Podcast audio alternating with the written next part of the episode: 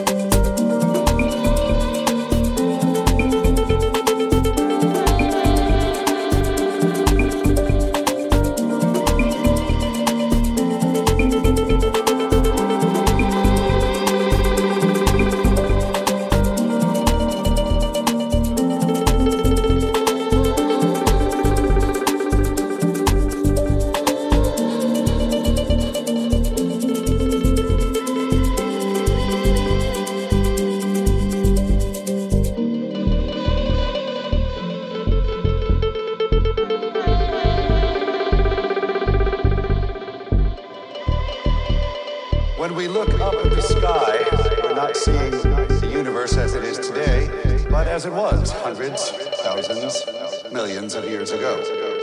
The multitudinous past of every star, sending photons hurtling through space, each one a clue as to our origin. What you are looking at is the past.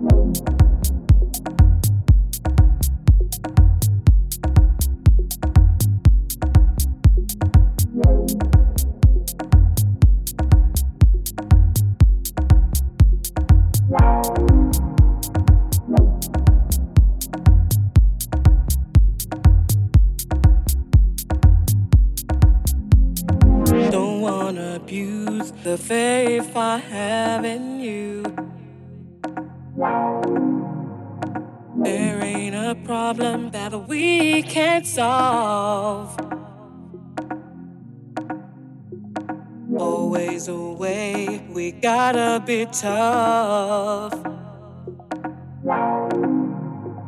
We'll face our problems, we've gotta